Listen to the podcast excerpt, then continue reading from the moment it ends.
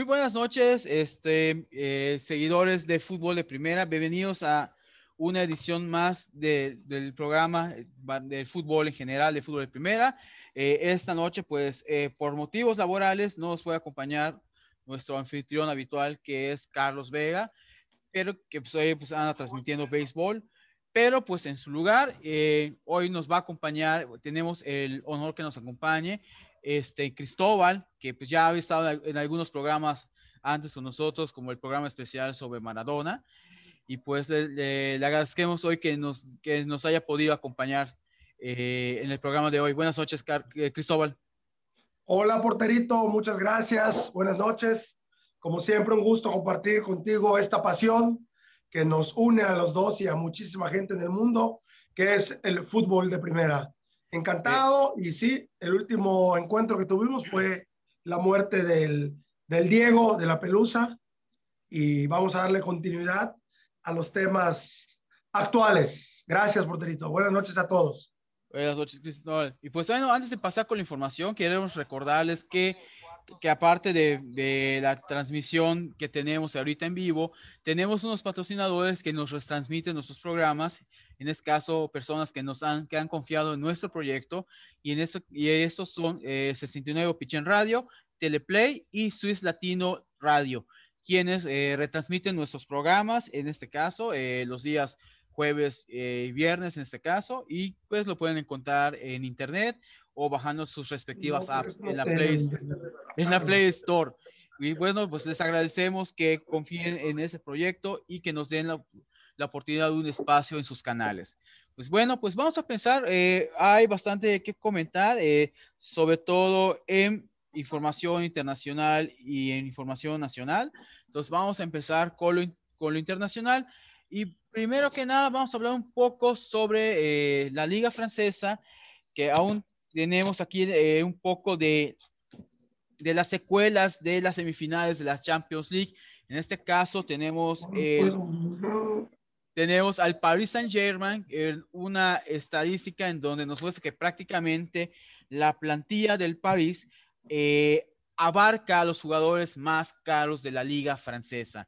En este caso, encabezando esta lista, eh, Neymar, seguido por Kylian Mbappé, y de hecho, si vemos que del 1 al 7 están puros jugadores de, del Paris Saint Germain, como eh, Marquinhos, Verratti, Ángel y María, Keylor Navas, Icardi. Y más abajo tenemos a otros jugadores que son del Mónaco, que tampoco anda muy bien en esta temporada, pero pues que ahí tenemos a Ben Yedder o a Sech Fabregas, por ejemplo. Y pues eso nos llama un poco la atención porque pues como sabemos, eh, la liga, la liga francesa, eh, pues tiene a este equipo del Paris Saint-Germain que ha sido el equipo dominante gracias a la inversión de, de, los árabes y que esta temporada, pues aspiraba a llegar a ganar la Champions League, no van a poder evidentemente, y que pues van en segundo lugar en la liga francesa, abajo del Lille, que encabeza con 79 puntos. ¿Qué opinas sobre, sobre esta situación, eh, Cristóbal? Muy interesante, muy interesante porque el París, sabemos, porterito, que es un equipo armado con toda la intención de campeonar, no necesariamente su liga. Yo creo que compartes conmigo que la liga francesa la tienen, la tienen dominado y yo creo que es algo que para el París es trámite, es trámite dominar la liga francesa. Yo creo que es un club que está diseñado con toda la intención y tiene toda la carrocería para campeonar en Champions League. ¿Sí? Evidentemente se armaron, tienen un presupuesto verdaderamente arrollador a comparación no solo de clubes franceses, ¿de acuerdo? Es un club que está hecho con un presupuesto arriba de muchísimos clubes europeos, con toda la intención de campeonar en Champions League, pero es una tristeza ver los que se hayan quedado otra vez en el camino, ¿sí? Con tanta nómina. De hecho, creo que Neymar fue algunas temporadas atrás la contratación más cara de, toda la historia, de todos los tiempos. Entonces, es un fracaso internacional y es un fracaso eh, futbolístico muy importante para la institución. Tienen jugadores que han apostado todo por ellos y también se habla que quieren seguir este, conservando a Mbappé, aunque yo creo que Mbappé no tarda y se le sale de las manos, porque también ya hay algunas noticias que, que Mbappé tiene ofertas muy interesantes y atractivas. Y también Mbappé, por el romanticismo, eh, un poco también el cariño, se dejó llevar, se entregó y quiso jugar este torneo, pero yo no creo que haya sido para campeonar en la liga francesa, en la liga local. Habrá sido para campeonar a nivel internacional, campeonar, perdón, y bueno, es, es, un fracaso internacional para que veamos que en todos lados se cuecen habas. Así es. Y pues te digo, en este caso, eh, como mencionas, el equipo francés está pensado y armado para poder ganar la Champions League. De entrada se sabe que ellos son los que dominan eh, en Francia. De hecho, la última vez que no ganó un equipo, que ganó la liga un equipo que no fue el Paris Saint Germain, fue en la 2016-2017, donde el Mónaco ganó pero pues esa victoria solamente fue para cortar otra racha de que traía el Paris Saint Germain que ganaba desde la 2013 de forma seguida.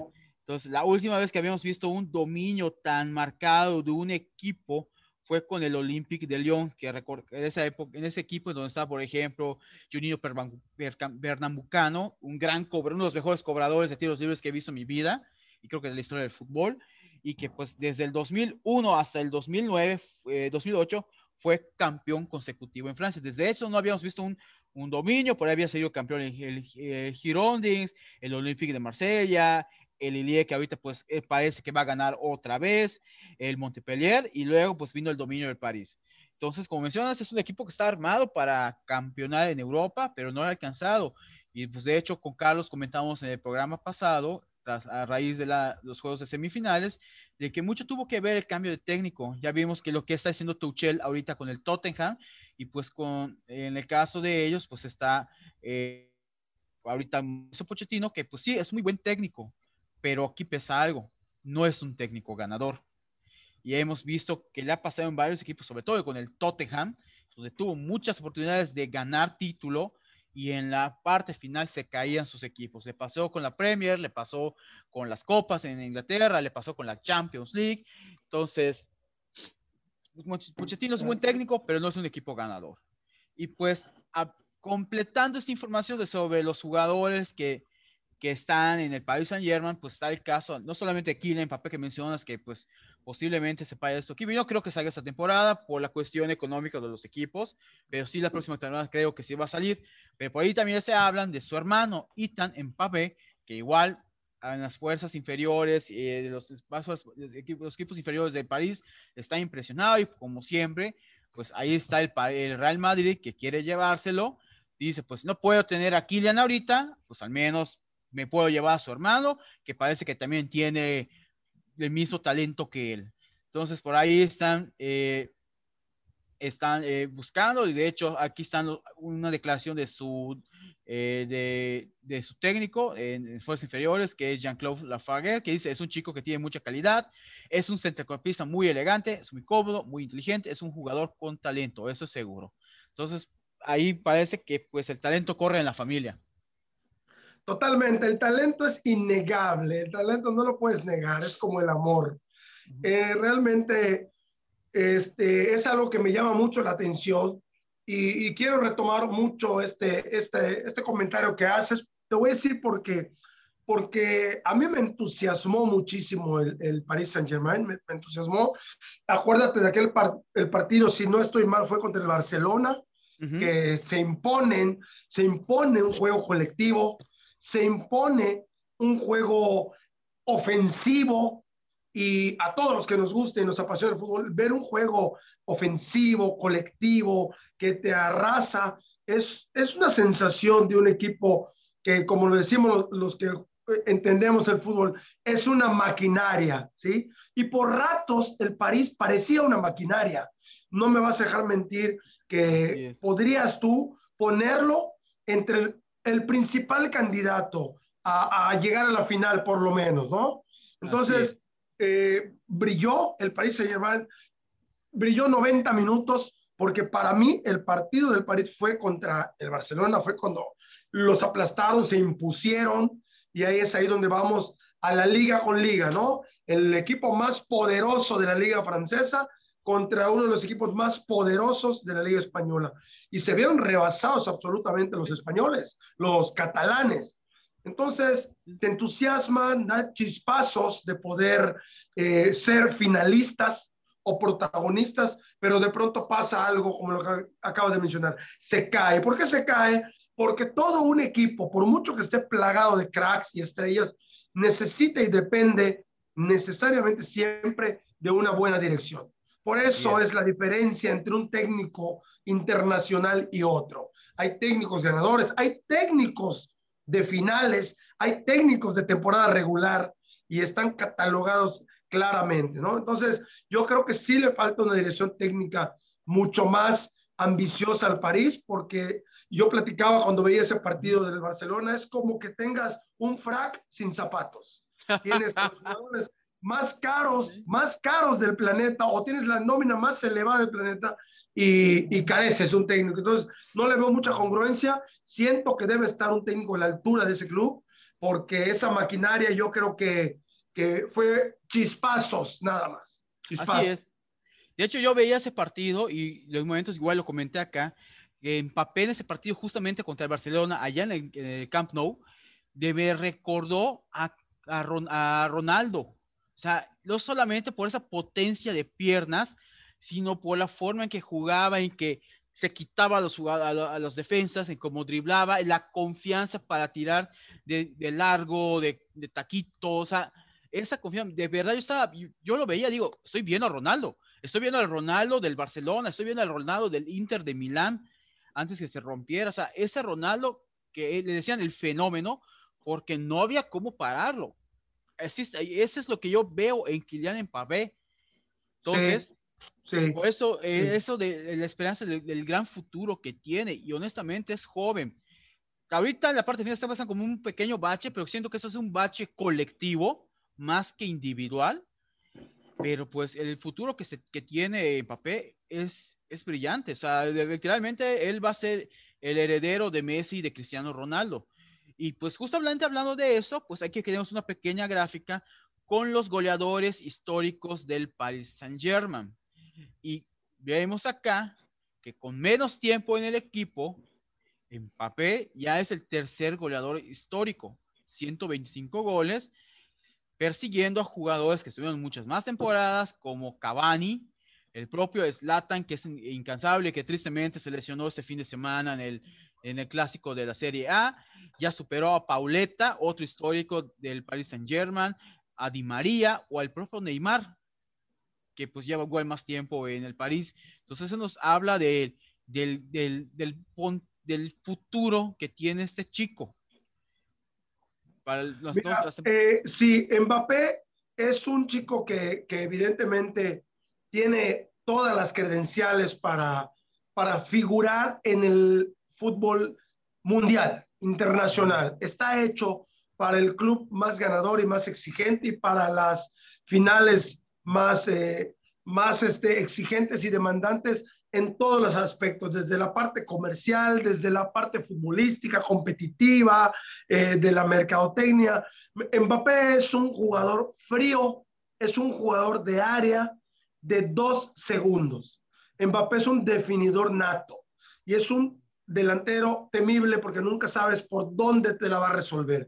Es un jugador con explosividad, es un jugador con frialdad y no rebasa creo que ni los 26 años Mbappé. No, no, de hecho apenas tiene 20, 20, 21 Entonces, estoy hablando que le quedan 6 años, 8 temporadas a tope, porque antes de los 30 va a llegar a su madurez y posteriormente físicamente va a llegar a una decadencia natural. ¿Por qué? Porque su juego es muy dinámico, explosivo, es de imponerse en el área. Entonces, yo creo que es importante que, que, que Mbappé decida bien su carrera. Creo que es importante que se asesore muy bien dónde y qué piensa para su futuro. No sé si el París eternamente sea el club que le favorezca, no lo sé. No sé los proyectos que vengan para, para su club, pero sí, de manera personal, como lo hizo Cristiano Ronaldo, creo que debe ser muy inteligente y debe acomodarse en el club que más lo apuntale y en el club que más lo acompañe y sobre todo lo haga campeón. No creo muy justo que un jugador como él eh, no llegue a tener títulos personales. Grupales es. uno y personales es otro. Entonces, debe Mbappé perfilar muy bien su carrera, debe estar muy bien convencido de qué es lo que quiere lograr, porque han habido muchas figuras que se quedan muy cortos en títulos o personales o en equipo, cualquiera de los dos, ¿no? Y sería muy injusto. Ya para cerrar la parte de la liga francesa, nomás para comentar que dejaron otra vez vestidos y alborotados a los del Barcelona, pues resulta que Neymar, que tanto sonaba de que podía regresar este verano al Barcelona con el, con el proyecto de Joan Lamporta, que buscan que se quede Messi, pues iban y todo con todo por él y pues les dejaron vestidos y alborotados, los dejaron como payasos, como dicen por allá. Y Neymar ha renovado con el Paris Saint Germain, extendió su estadía con los parisinos hasta el 30 de junio de 2025. Por fin lograron convencerlo para que se quedara, ya que es uno de los jugadores más importantes y no querían dejarlo ir por nada. Pues nos habla de que el París pues quiere intentar otra vez la próxima temporada, tratar de llevarse la Champions League y por eso creo yo que a raíz de eso pues iban a retener a Mbappé una temporada más. Pero más allá de eso, no creo que se quede. Ahora, Neymar, pues sí, ya firmó contrato hasta 2025, pero eso no garantiza que juegue todo ese tiempo hasta allá. Igual eventualmente lo, lo venden a otro equipo. Igual lo hicieron ahorita para decir, ¿sabes qué? Te vas a ir al, Barcelona, pero que nos suelten dinero. Pero pues a ver qué pasa. Bueno, pues pasamos a lo siguiente. Vamos un poco con la Serie A, por favor. Que ahí sí hay muchas noticias, tanto del fin de semana como de lo que se jugó eh, la jornada de hoy y Serie A. Pues bueno, comenzando con la Serie A. El fin de semana se jugó la jornada, eh, si no me falla la memoria, esto de 36 de la Liga Italiana. Eh, no, pero la jornada 35 es el fin de semana y hoy se jugó la jornada 36. Y pues bueno, a fútbol de primera nos, nos llama la atención pues somos aquí seguidores de un, equipo específico, el Napoli, por el Chucky Lozano, pero también seguimos, transmitimos el, fin de semana pasado el clásico de Italia, que es el, la Juventus Milan. Pero, bueno, vamos a ir por partes. Primero que nada, hablando con la, de la Juventus. De acuerdo al portal Juan Fútbol, en el vestuario de la Juve andan molestos con Cristiano Ronaldo pues resulta que este habría hecho enojar a sus compañeros por sus actividades extra en cancha que tiene, que digo, ya deben estar acostumbrados a cantidad de promocionales y demás cosas comerciales que firma eh, para televisión y otros medios, pues resulta que todo empezó con el lunes, faltó el entrenamiento, eh, justamente el día después de que perdieran ante el Milan eh, 3-1, en este caso, para ir a la fábrica de Ferrari a, a grabar una campaña publicitaria y a comprarse un precioso Monza SP2 con un valor de 1.8 millones de euros. Bueno, la cosa está que arde porque recordemos que la Juventus perdió, perdón, 3-0, no 3-1, 3-0 contra el Milan, en donde el entre el español Brahim Díaz y Rebic volvieron loco a la saga juventina y pues con goles del propio español, con el de Rebic y con el defensa Tomori, pues se ganaron 3-0. Lamentablemente Zlatan salió lesionado en ese partido, que igual estuvo causándole lata, pero una de las cosas que se le ha cuestionado mucho a Cristiano Ronaldo es que no ha estado apareciendo, no ha estado apareciendo, ha estado jugando muy individual, no ha estado aportando al juego colectivo. Y ojo, hay que decir esto, eh, cuestión de rendimiento individual, no, no hay queja con él. Ya vimos que es líder de goleo en Italia y al final lo suyo es meter goles. El problema ha sido el juego colectivo y el hecho que no es la primera vez que comete una falta de este tipo y en donde el propio Andrea Pirlo lo, lo ha eh, cobijado, cobijado en demasía, lo ha protegido demasiado. Y pues hoy, aunque la Juventus ganó hoy 3-1 hasta solo, aún se encuentra fuera de posiciones de Champions League. Está con, un, con una, una gran realidad de quedarse fuera de la Champions. Y pues eh, ahora sí que todas las críticas giran en torno al que se supone debe ser la figura del equipo, que es Cristiano Ronaldo, el jugador al que, el que llevaron para ganarse la Champions League, y le ha ido peor en la Champions a la Juventus, y que muchos en su momento criticaron porque la empresa eh, dueña del equipo, eh, en este caso, pues vimos que agarró dinero de la empresa para poder costear el, el fichaje de Cristiano justo en un momento en donde los trabajadores pedían aumentos de salario. Vamos para, para ese dato. Es que, es que una figura como Cristiano es una persona que podemos entender que se maneja diferente.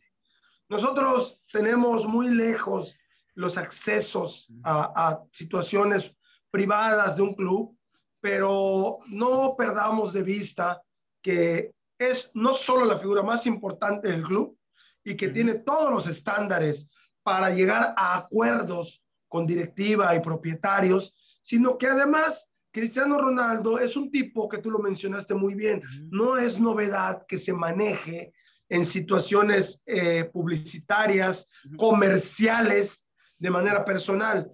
Entonces, yo no descarto que, que, el italiano, hablo del italiano, el ciudadano italiano, ya sea que apoya el club o el que juega dentro del vestidor, manifieste un enojo, pero si, el, si la Juve está manifestando una inquietud y se está quebrando el vestidor.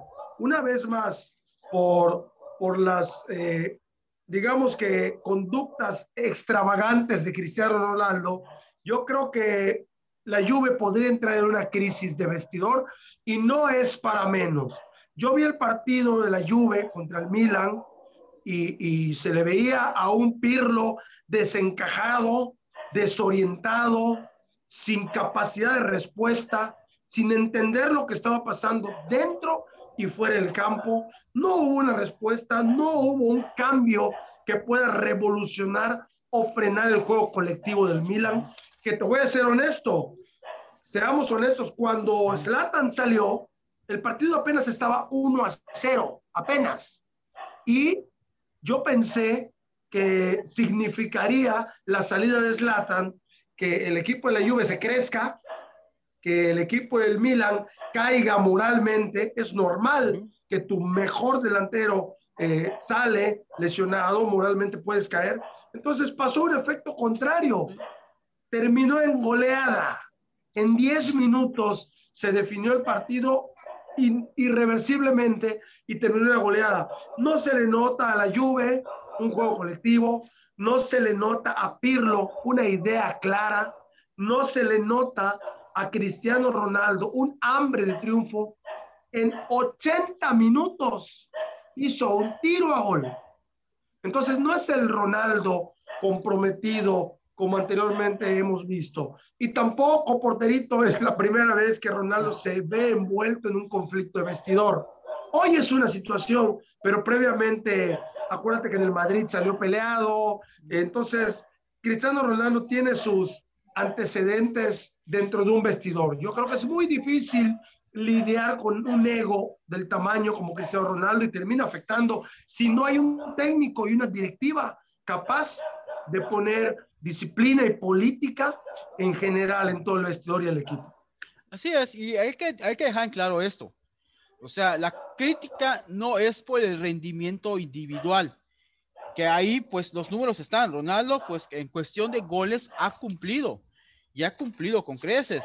De hecho, pues es el máximo anotador de, de, de, de, la Juve en este momento, salvo el partido de hoy. Ahorita te confirmo si anotó hoy, que según yo, si anotó Cristiano hoy. Eh, Sí, anotó. Eh, pues ya lleva 28 goles con el equipo de la Juventus. El problema está en la cuestión colectiva. Y algo que se ha visto en sus equipos, sobre todo, sobre todo en el Madrid, es que como él es la estrella, él necesita que los demás jueguen para él, lo cual lleva a que otros jugadores bajen su desempeño para que él pueda lucir más. Lo vimos con Karim Benzema, lo vimos con Bale en el Madrid y ahorita lo estamos viendo, por ejemplo, con jugadores como Pablo Dybala, que desde que llegó Cristiano ha bajado su rendimiento al punto de que ahorita ya no es titular, está desaparecido eh, la titularidad en, el, en, la Juventus, o el hecho de que después de Cristiano, el segundo goleador del equipo será Álvaro Morata con nueve goles. Entonces, eh, el problema es este que los equipos tienen que jugar para él y genera situaciones en donde si él no aparece, salvo que tengas otras individuales que, individuales que pesen, no puedes lograr encontrar una reacción como le pasó a Andrea Pirlo. En el Madrid, pues tenía la suerte que, pues, si de repente no aparecía, habían otras individualidades que cubrían esto. Ahora no está, no es lo mismo. Pero bueno, el problema es. No, perdón, te, te, interrumpa. No creo que, que Pirlo, con todo el respeto, porque no soy quien, no tengo la absoluta autoridad para, para opinar sobre el futuro de, de, de, Pirlo, de la directiva, pero, pero no considero que Pirlo haya sido una correcta elección y lo estamos viendo ahora. Y te voy a decir por qué. Porque tú de entrada, cuando entras a un club, a un vestidor del tamaño de la Juve, de ese tamaño tiene que ser tu director técnico, porque no es nuevo ni es una sorpresa lo que puede generarse a lo largo de la campaña y de la temporada. Existen indisciplinas, existen normas, existe, existe una forma de poner políticas dentro y fuera de un vestidor. Entonces, para mi gusto, para mi pensar, Pirlo se anticipó, para mi gusto, Pirlo, no era el momento de tomar unas papas tan calientes, ¿sí? Hay otros directores técnicos con mayor estandarte, con mayor credibilidad y sobre todo con mayor experiencia para manejar figuras como Cristiano Ronaldo. El mismo Zidane eh, eh, supo, supo amalgamar un poquito mejor, un poquito mejor la figura y el ego de Cristiano Ronaldo y le, le rindió mejores frutos. Tuvo un poquito más de capacidad y experiencia para, para poderlo explotar positivamente. ¿sí? Y en general, tú comparaste al Madrid, en general, manejar todo el grueso de jugadores, porque el jugador veía el beneficio del club. Tú veías a un chicharito eh, metido a fondo, tú veías a cualquier jugador, a Bale, los minutos que le dieran, daban la vida. ¿sí? En la lluvia está pasando un poquito de disgusto y ese disgusto lo pudimos notar todos el pasado domingo. Era evidente que había una lluvia desbaratada, empezando por Pirlo. Así es. Y pues bueno, ¿qué podemos decir? En este momento, pues los, los resultados, la Juventus es quinto lugar en Italia con 72 puntos, abajo del Napoli, que por cierto, eh, aquí vamos a ver, jugó hoy el Napoli y el Chucky Lozano, pues volvió a anotar, ya había anotado el partido pasado contra el Spezia y hoy volvió a anotar un gol, con lo que ya llega a 15 goles en la temporada y pues ya el, el Chucky, pues demostrándole a Pirlo de que pues, no Pirlo, perdón, a Gatuso, que pues debe confiar más en él en ese aspecto. Digo, como todos los jugadores, pasan por, bajo, por bajos, malos momentos, pero el Chucky si algo ha hecho es que ha sabido entender lo que quiere Pirlo y rendirle. Lo que, el Chucky, lo que, el Chucky, Lozano, lo que el Chucky Lozano debe de entender es que está jugando fútbol en otro continente, en otro mundo. Y eso lo aleja de brillar como si fuese una figura nacional ya él está exponiendo su carrera a un nivel internacional. Y no solo se va a enfrentar con, con el dominio y la disciplina de Genaro Gatuso. Eso es de lo poco o de lo menor que se va a encontrar a lo largo de toda su carrera en Italia, si es que él quiere seguir en Italia. Para mi gusto, el Chucky lo está haciendo muy bien, está teniendo la paciencia, salvo alguna conducta de indisciplina que tuvo en un campamento en el Napoli, pero fuera de esto yo creo que está manejando muy bien su carrera y necesita entender que jugar fútbol en Europa no es jugar fútbol en México. Así es, estoy completamente de acuerdo en eso. Igual considero que que a Tuso le pide incluso hasta más de lo que algún otro técnico podría pedir al Chucky. Y ahí el hecho de que pues hayan habido algunos roces, pero al menos el Chucky ha demostrado de que tiene el carácter pues para, para aprender de sus errores en ese aspecto. No se ha vuelto a saber alguna indisciplina de él dentro del vestidor, pero pues bueno, si algo podemos decirles que el Chuque eh, ya lo que ha hecho, ha aprendido, una de las cosas que le pedía a Gatuso es ese subir y bajar, que no solamente se dedique al ataque, sino que también baje a defender. Y eso lo ha, lo ha estado haciendo el Chucky. Pero irremediablemente lo del Chucky es la ofensiva. Y pues lo estamos viendo con los goles. Y qué bueno que esperemos que el Chucky siga creciendo. Y de hecho, al punto de que, pues bueno, la afición en el Napoli le exige a Gattuso que meta al Chucky. Porque ya después de esa primera temporada en donde dejó dudas, en esa temporada se, se lo ha ganado el Chucky y es de que ya para la afición es un jugador indispensable dentro del esquema del equipo. Y pues bien por el Chucky, la verdad, eh, pues está viendo y yo creo que eventualmente va a dar el salto a un equipo más grande dentro de Italia o en alguna otra liga. Pero pues bueno, vamos a ver cómo, cómo termina eso. Por de pronto, el Chucky y el Napoli se están metiendo a la Champions League y se están dejando fuera a la Juventus. Y en otra noticia que tiene que ver con la Serie A con la Juventus, pues esta semana, después de la derrota, terrible derrota ante el Milan, Gianluigi Buffon, uno de los porteros históricos de más importantes en la historia del fútbol, el portero incluso, me atrevo a decir, más importante en la historia de Italia, o en, este, en, este, en la historia de Italia, pues ya dijo que pues al final de temporada esto de va, no, ya no va a renovar su contrato con la Juventus, que se va a retirar y que no sabe si va a ir a otro equipo, o sea, no sabe si va a salir a la Juventus, pero no sabe todavía si va a otro equipo, si es que hay un proyecto que lo impulse, le, que le ilusione o de plano va a colgar los guantes. Lo cual, eso es un poco triste porque, pues bueno, eh, estaría yéndose sin cumplir dos sueños que había dicho Jean-Louis que quería hacer.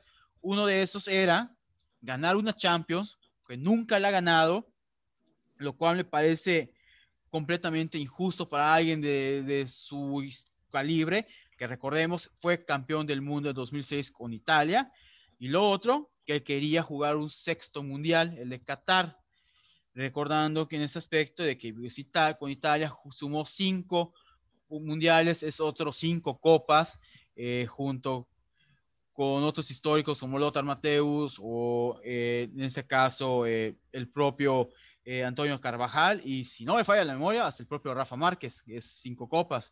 Entonces, un poco triste, pero bueno, lo, que lo que decida hacer Gianluigi se respeta, pero eso sí va a ser una pérdida para el fútbol por el tamaño de arquero que se estaría yendo.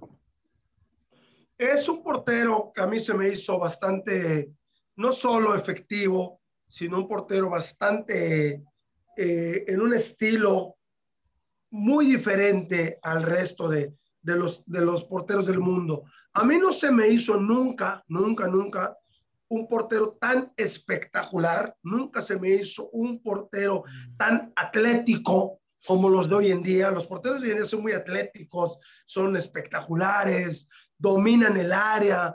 Para mí, este Bufón es un portero ante todo, ante todo, era un portero líder, era un portero que generaba una seguridad, no en su saga, porque si, si eres un portero que genera seguridad en tu saga, has cubierto con un requisito básico, pero Bufón generaba una confianza en todo un equipo completito, desde la banca hasta los titulares. Es un portero con mucha seguridad, con mucha personalidad y es un portero que jugaba mucho mejor bajo los tres palos que dentro del área. Hay porteros que juegan muy bien su área chica y su área grande. Y hay porteros que juegan muy bien sus tres palos. Para mí, Buffon era un portero que jugaba como nadie en el mundo los tres palos. Era un portero bien ubicado, era un portero efectivo, solo necesitaba un manotazo, una chique, una salida y era necesario. Bastaba. Era un portero que sorprendía eh, cada vez que, que resolvía. Pero estamos hablando que Buffon demostró, su historia viene con los años, pero sus cualidades son destacables porque demostraba que estaba hecho para cualquier situación. Nosotros sabemos que hay muchísimos, no solo porteros, sino jugadores que en una presión, en un momento decisivo, se caen. Y son jugadores que cuestan millones de euros. Buffon jamás demostró quebrarse, caerse. Era un portero concentrado, por eso es fiable. Por eso es un portero que hace diferencia. Súmale su liderazgo, súmale su personalidad, súmale su efectividad, súmale su trayectoria. Yo creo que viene siendo uno de los más históricos y no solo porteros, más históricos jugadores de fútbol del mundo. Si hablas de su posición, por lo consiguiente. Así es, de hecho para mí es, es el último de esa generación de porteros que debutaron y brillaron en los noventas. O sea que, o se me refiero a que o brillaron en los noventas o debutaron a partir de los noventas.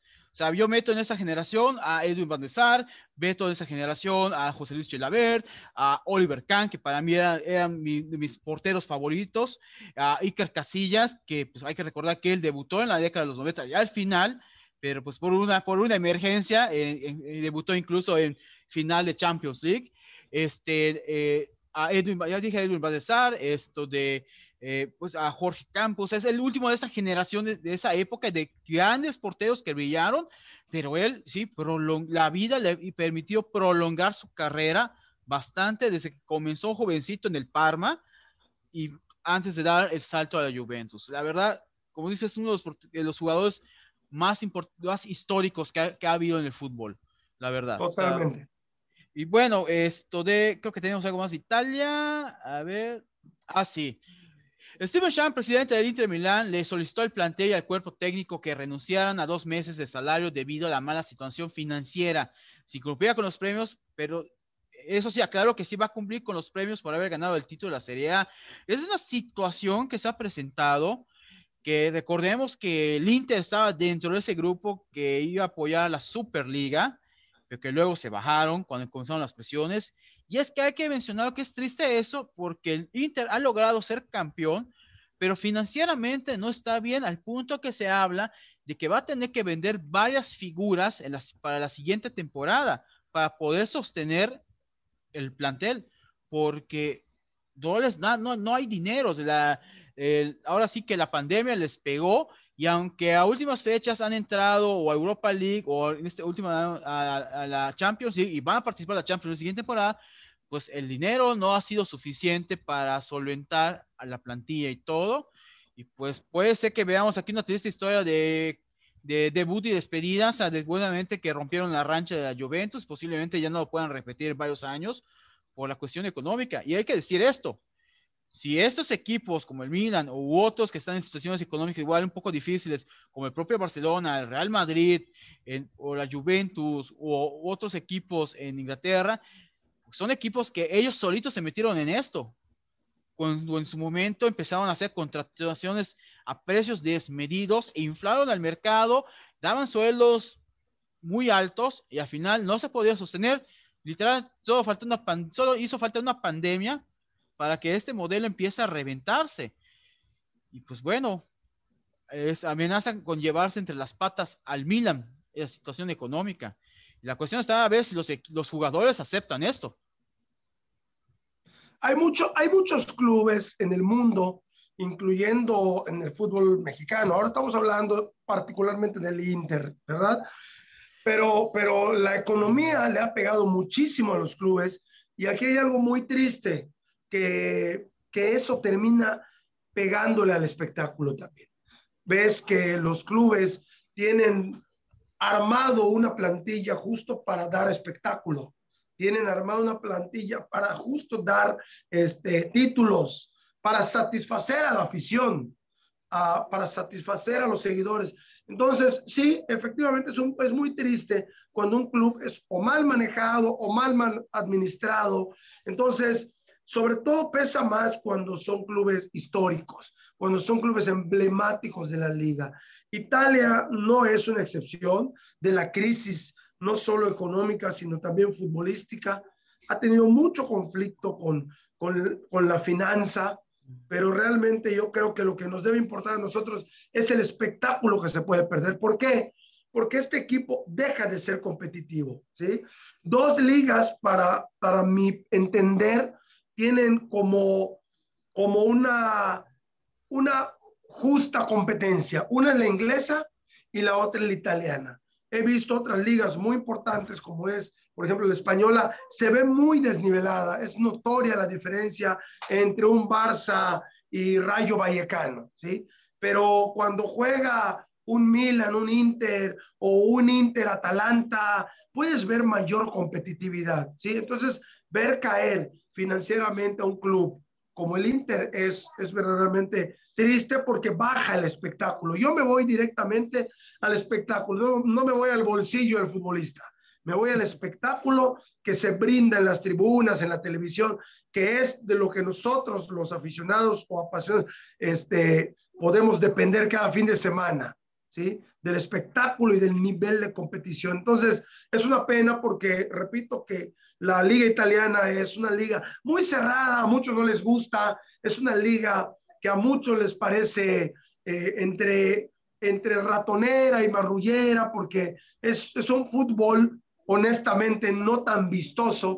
Yo creo que por eso la liga española tiene mayor popularidad, mayor auge, mayor aceptación, porque es una liga más vistosa, hay más goles. La italiana es una liga más cerrada, pero eso no lo deja eh, que sea una liga altamente competitiva entre ellos. Sí, aunque eso sí, no, no, no nos podemos negar que últimamente hemos visto muy buenos partidos en la liga italiana. Digo, está el caso de, del Juventus Milan, los partidos del Napoli cuando jugó contra el Atalanta, cuando jugó con la propia Juventus, hemos visto buenos partidos. Lo que pasa que, como dices, la, la, liga italiana, pues sí, se ha destacado por ser defensiva y por ser una, una, liga en donde los partidos son más de intensidad, más físicos. De hecho, lo vimos en el clásico pasado. Pero bueno, eh, esperemos que pueda recuperarse el Inter, porque la verdad, si algo le va a hacer bien a la liga italiana, es que se rompa ese monopolio del, de la Juventus. Bueno, pues por cuestiones de tiempo, vamos a pasar al último tema internacional que nos acerca a la Liga Mexicana y vamos a brincar a la Major League Soccer, en donde tenemos un representante mexicano que todos decían que ya estaba muerto, que ya, ya habían pasado sus mejores épocas, y, algunos decían, si es que tuvo buenas épocas, decían algunos, por ahí me, un poco cínicos, e incluso pues diciendo que realmente no tenía talento, era puramente suerte y demás, lo que sea, pero pues Javier Hernández es, aparentemente está de regreso en la liga, en la Major League Soccer, y pues ya lleva varias, ya lleva eh, en cuatro jornadas, ya lleva seis goles. Ahí, ahí, aparece la notita. Y bueno, vamos a recordar que en el último partido que jugó el clásico, como dicen, el tráfico, así le llaman al derby de Los Ángeles, qué nombre más horrible, por cierto. no, entiendo los nombres de los, de los partidos de la liga, de la liga de la Major League Soccer, pero pues por ahí va. Y pues bueno, en el tráfico, el, el Chicharo le metió, metió su sexto gol al equipo de Carlos Vela, eh, donde Velas no jugó, y dio una asistencia para el segundo gol que me anotó en este caso Jonathan Dos Santos. Eh, bueno, pues no pasa, te lo comentamos, no importa. Eh, en este caso, pues ya van seis goles. recordemos que metió en su primer partido, metió un doblete, en su segundo partido metió un triplete. En tercer juego, pues ahí sí, el Portland les pasó encima a, Los Ángeles Galaxy, pero pues en ese partido otra vez, contra, los, contra los, los Ángeles Fútbol Club, pues ya apareció el Chicharo. Y pues aparentemente la mala temporada que tuvo el, torneo pasado ha quedado atrás. El Chicharo está eh, pidiendo a grito ser considerado nuevamente, amenaza con regresar pero pues hay quienes están diciendo de que no, no se le debe considerar porque es la League Soccer, no, no, no es un buen criterio, sin embargo hay que recordar que previamente el Tata ya, ya ha convocado a jugadores de la Major League Soccer, como el propio Jonathan Dos Santos, como el propio Alan Pulido, como el propio Rodolfo Pizarro. Entonces, ¿qué está pasando? ¿Cuál es el criterio real? Mira nada más. Mira nada más, Chicha Dios.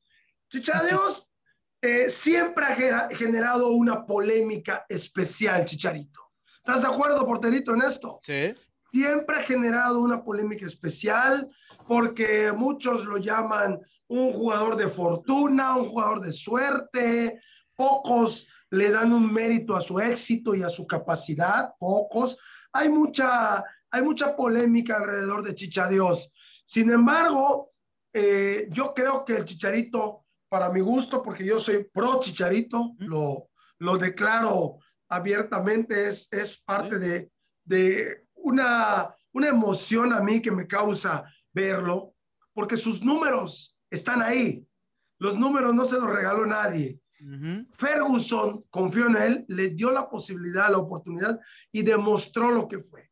El Madrid le dio 10 minutos frente a un Atlético y le bastaron para demostrar que no es un jugador de fortuna.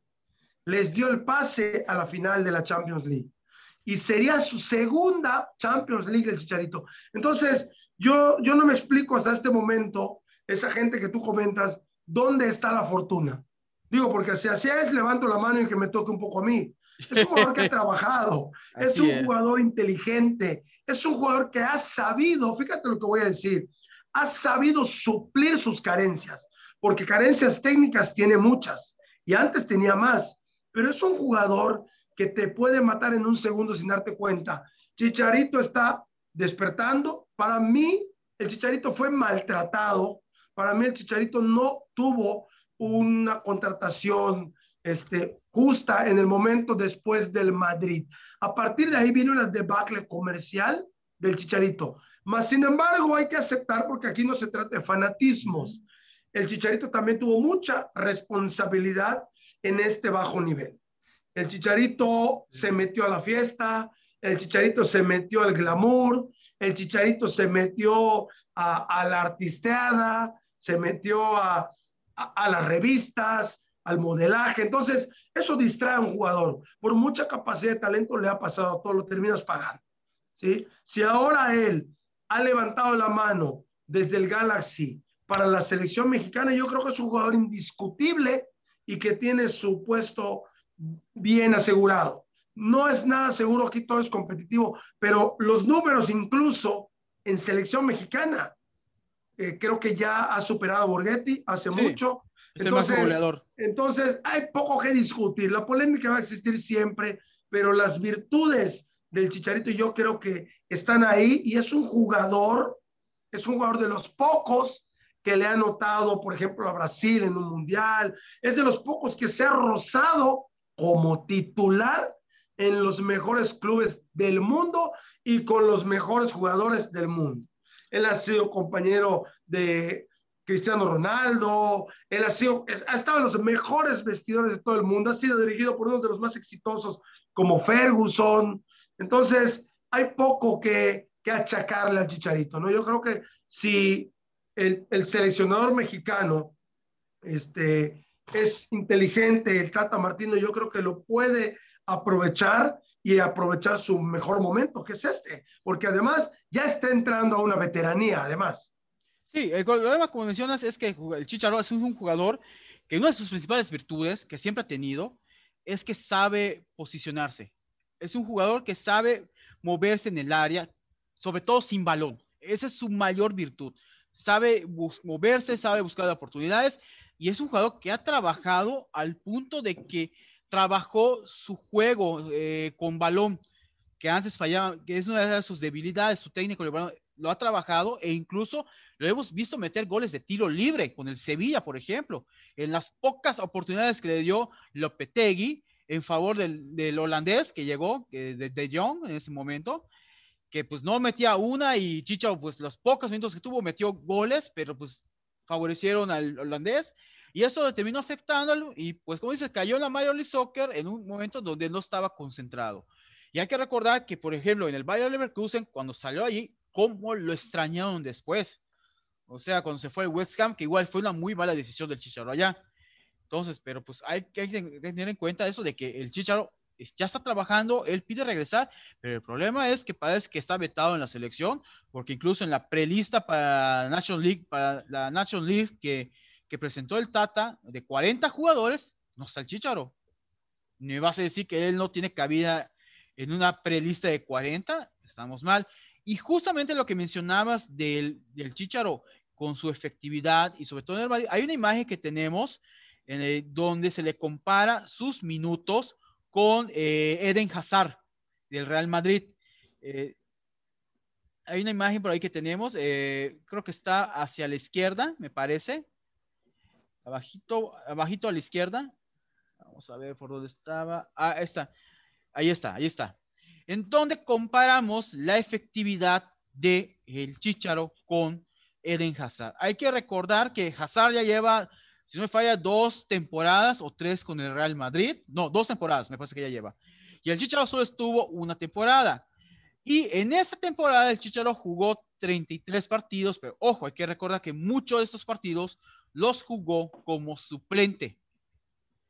Y, ni siquiera segundo tiempos completos. O sea, entraba al minuto 60, al 70, al 80, y con todo y eso le bastó a él para anotar nueve goles y el más importante que mencionaste es el que le dio el pase al Madrid a las semifinales ante el Atlético de Madrid en la Champions.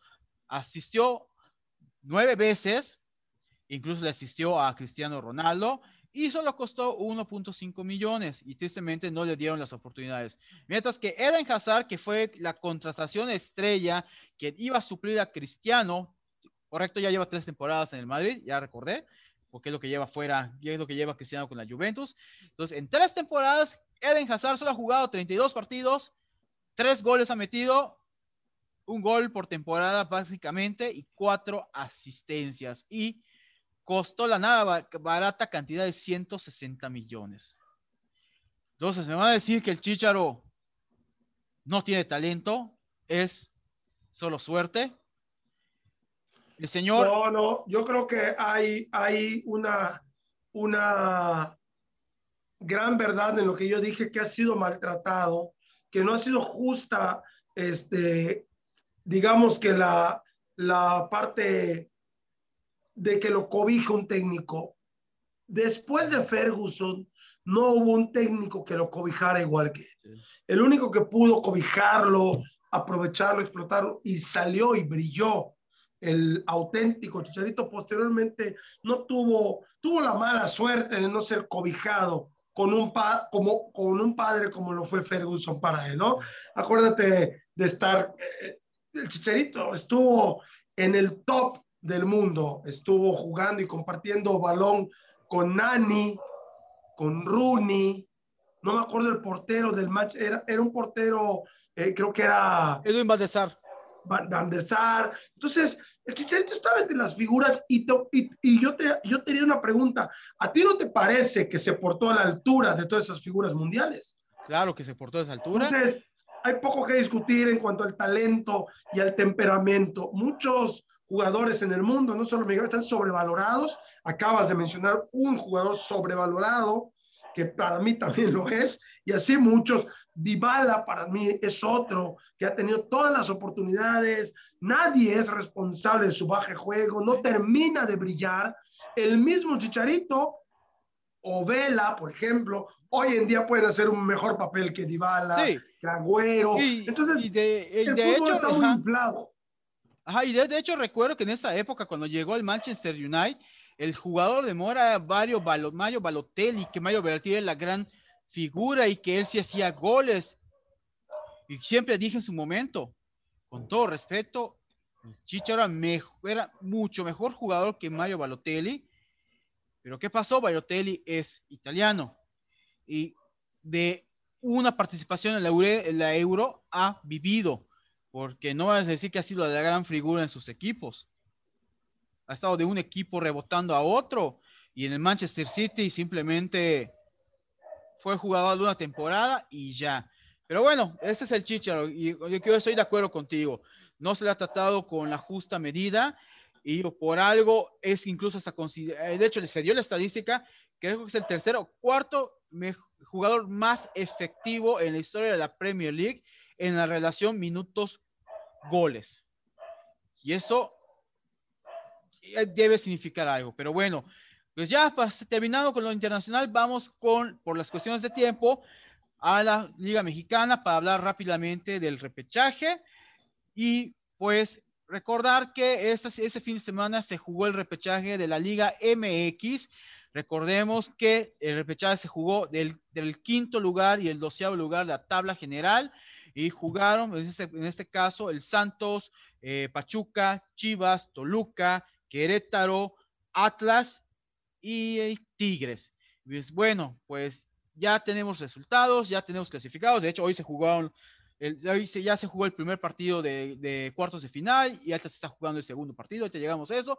Pero bueno, entre las cosas que tenemos, el primer partido que se jugó fue el Atlas Tigres, que muchos consideramos que era el partido más cerrado en ese aspecto. Muchos esperábamos que Tigres iniciaran esa gira de despedida del Tuca y pues no, al final eh, Atlas en un último minuto, en los últimos minutos le ganó a Tigres con un espectacular gol de, de Julio César Furch y Tigres, pues simplemente no, los jugadores, el equipo no tuvieron la interés como para despedir correctamente al Tuca, que el Tuca, pues ya sabemos que ya no va a seguir con, Tigre, con Tigres, en su lugar va a llegar algún otro entrenador, un Tigres que anunció es, la semana pasada su nueva contratación bomba, que es el francés Florian Thévoux, que jugó en su momento en el Olympique de Marsella con Andrés Guignac, de eso Andrés Guignac fue importante en esta transacción y Trivau es pues un jugador campeón del mundo con Francia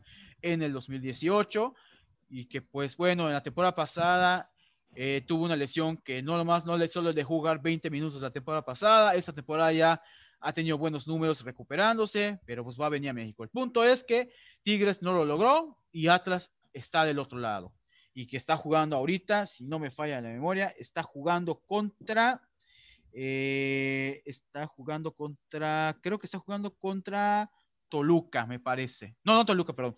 Este contra, ¿quién está jugando ahorita? Atlas. Atlas. Sí, está jugando contra. Ahorita te digo con quién está jugando. Atlas Puebla. Puebla, eh, gracias, muchas gracias. Y que van 0-0. Pero bueno, ¿qué, ¿qué, opinas de este partido, eh, Cristóbal? ¿Te refieres a Atlas Puebla? No, el Atlas Tigres, el Atlas Tigres, Atlas Tigres. Ah, Atlas Tigres. Bien, este, yo creo que el eh, Tigres está pasando, principalmente quiero, quiero abundar mucho en, el tema de Tigres, ¿sí? Eh, Tigres es un club que también se asemeja mucho al comentario inicial que hicimos, porterito, del Paris Saint Germain. También yo creo en su momento, en su momento, el Tigres fue hecho y armado para campeonar en la Copa Sudamericana, en esta famosa Libertadores, ¿no? Yo le llamo Copa Sudamericana porque es una copa hecha exclusivamente para equipos sudamericanos. A mí, para mi gusto los ha favorecido mucho. Es por esa la razón por qué un equipo mexicano no ha logrado ser campeón, porque hay algo ahí en la política y en el arbitraje. Entonces, Tigres estaba hecho para esas dimensiones, para el Mundial de Clubes. No estoy diciendo que lo fuera a ganar, ¿verdad? Pero sobrepasa Em, un nivel que es, que es el estándar del fútbol mexicano, en la inversión, en los jugadores que compra, en el proyecto que tiene a largo plazo. Es un muy buen club, pero creo que sí le vendría bien una reestructuración en todos los sentidos. Es un club que requiere ya un cambio. No entiendo mucho, no entiendo mucho la salida de Tuja Ferretti, no entiendo las cuestiones políticas, no entiendo, no estoy muy todavía empapado porque no logro entender mm. de dónde viene la ruptura del Tuca Ferretti con la directiva y los propietarios, ¿sí? Pero propiamente hablando del partido, yo creo que, que es un reflejo de la crisis que, que Tigres puede estar pasando de manera interna, ¿no? Así es. Pues bueno, en el otro partido que se dio de repechaje, encontramos que Santos le pasó encima a, gallos, a los Gallos Blancos de Querétaro con un contundente 5-0 y pues la goleada comenzó desde el primer tiempo con gol de Fernando Gorrarián el 21, Ayrton Preciado metió el gol al 24, un doblete de Eduardo Daniel Aguirre eh, al 49 y al 62, y un gol de Diego Valdés al 60 por la vía penal.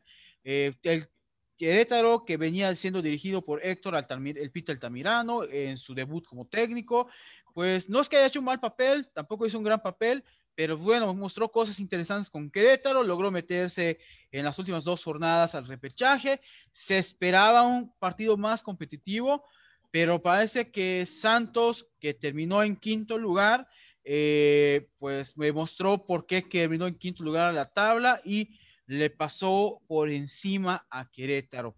Y pues básicamente los gallos no metieron ni las manos. Yo espero que la directiva ponga una balanza lo hecho en este torneo. Considero que el Pito Altamirano merece la oportunidad de seguir dirigiendo, desarrollar su proyecto, porque igual tampoco tenía un gran equipo en, en, Querétaro, literalmente pues hizo lo que pudo con el equipo que le dieron y pues bueno, ahí vemos el resultado que yo espero que en este caso se, este, en este, caso se le dé continuidad a su trabajo. Mira, eh, el resultado de hoy no es más que, o sea, no es una novedad. La envergadura de un club como Santos se impuso, se impuso la historia de un club como Santos. No estoy menospreciando el equipo eh, Querétaro, pero, pero tiene un bagaje el Santos ha sido campeón algunas veces Santos, ha tenido mayor inversión futbolística, mayor trayectoria. Acuérdate que también el equipo Querétaro es un equipo que está pasando por, por crisis deportivas, desde hace un tiempo atrás, no lo pudo levantar Bucetich del todo, pasó creo que Rafa Puente también por Querétaro, no pasó nada. Igual, Cardoso igual no pasó nada, entonces el, el 5 a 0 es simplemente una fuerza de, de, de, de clubes, de historial, de, bagaje, pero acabas de mencionar algo muy importante. Yo creo que el Peter Altamirano es un técnico joven, demostró que puede maniobrar un club con menor nómina y con figuras eh, más discretas y los llevó a instancias que para el Club Querétaro yo creo que, que, no es malo, pero fíjate como habíamos mencionado tiempo atrás, que lo importante que es tener un técnico que sepa jugar finales. ¿Sí? Así es. Eh, y, se termina, y se termina imponiendo, quieras o no, porque jugar una liguilla es una cosa y jugar el torneo regular es otra. Sí, bueno, pues para ya terminar hoy rápido, que ya por cuestión de tiempos, nomás mencionar que eh, Toluca dejó fuera al campeón León, después de empatar 2 a 2 en tanda de penales, Toluca se impuso en ese caso.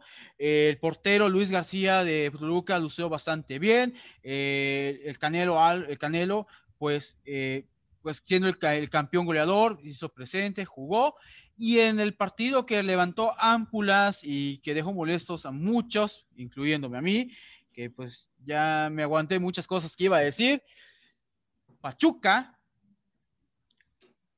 le dio un baile en el segundo tiempo a Chivas, le, eliminó 4-2 y lo molesto es esto, Chivas empezó ganando, jugó bien el primer tiempo, fue 1-0 tuvo el 2-0 comenzando el segundo tiempo de la mano de Antuna. Y el equipo se cayó. Y eso llevó a que Pachuca en el segundo tiempo hiciera que Oscar Murillo y De La Rosa, en este caso, se impusieran cada uno con un doblete y le dieran la vuelta al Chivas. Y para colo de males, Antuna descuenta el 2, el 4-2 eh, de penal, lo celebra y Chivas queda eliminado. Y por ahí se filtró, vamos a ver si es cierto, ¿no? Que él celebró Antuna porque él pensó que esto era ida y vuelta. pues Chivas y los aficionados de Chivas los dejaron como payasos, honestamente.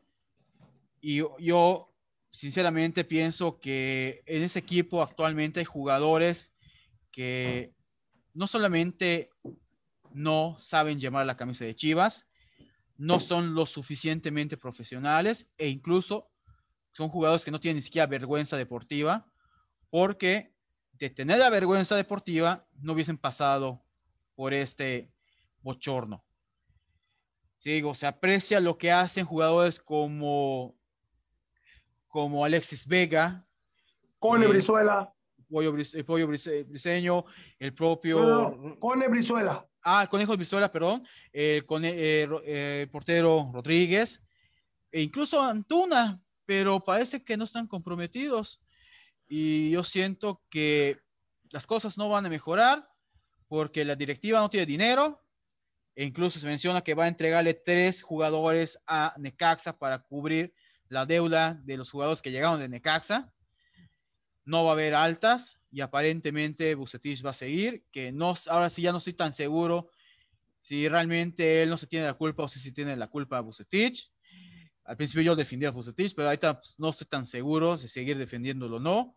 Pero lo único que me queda claro es que en la institución el único equipo que está dando la cara es el equipo femenil y no se les está dando el apoyo que merece ese equipo femenil. Se están todo enfocando en el equipo varonil que honestamente están demostrando que no merecen estar en la institución, no entienden el valor y el peso histórico de Chivas, sobre todo que cumplió 115 años con un borchono así. Pero no digo nada más porque neta estoy molesto, sigo molesto todavía.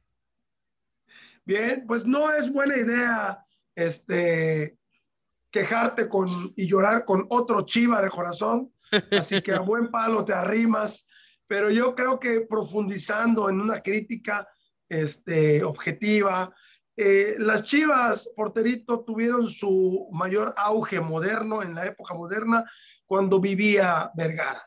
Cuando Vergara empieza a ceder poder, es notorio cómo empiezan indisciplinas, permisos, llegan jugadores eh, llamados petardos como el Gulit Peña, eh, que no pasa nada con ellos. En algún momento creo que también pasó con Denigris.